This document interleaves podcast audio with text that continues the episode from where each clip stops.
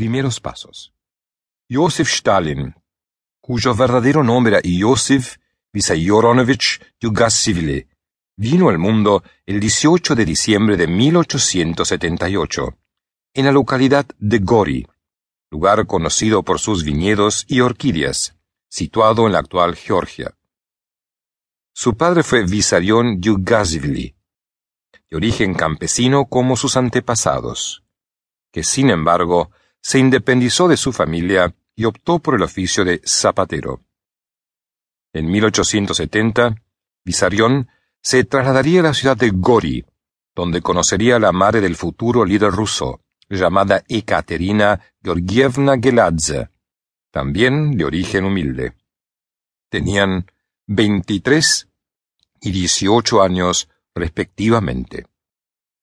Como cualquier pareja de pobres y analfabetos, tenían un paupérrimo hogar en Gori, donde tuvieron cuatro hijos. Los tres primeros morirían durante la infancia. Solo Soso, como solían llamar al pequeño Joseph, les quedaría para transmitirle amor y cariño. El padre, al parecer influido por las pobres condiciones de vida, terminó por convertirse en un borracho empedernido, golpeando cruelmente a su mujer e hijos constantemente. Estos maltratos con el tiempo generaron un carácter duro y frío en el niño, para configurar, años más tarde, la personalidad obsesiva y paranoica de Stalin.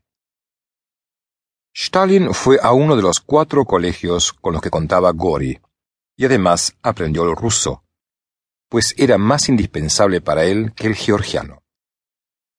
En 1888 cayó enfermo de viruela, pero se recuperó. Sin embargo, su rostro quedaría lastimado por la enfermedad para siempre, generando en él una temprana baja estima. Al año siguiente, su padre regresó para llevarse a trabajar a Tiflis como zapatero. Al parecer, el niño regresaría pronto al colegio de Gori debido a la insistencia de su madre. Adolescencia y su complejo de inferioridad.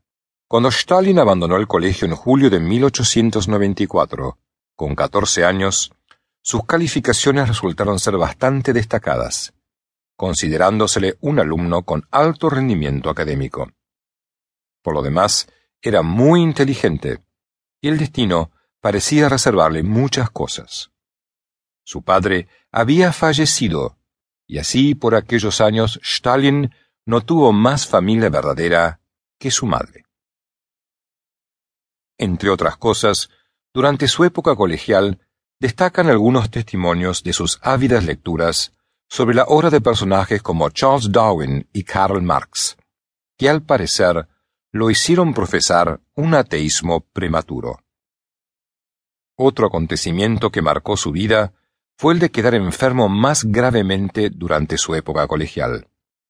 Fue envenenamiento de la sangre, por lo cual su brazo izquierdo quedó afectado para siempre, quedando éste más pequeño que el otro y con poca o nula movilidad.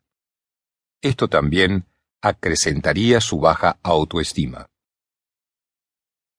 En 1890 el zar Alejandro III dictaminó que el ruso fuese el idioma oficial de todo el imperio. Afortunadamente Stalin por aquel tiempo había perfeccionado su dominio de aquel idioma.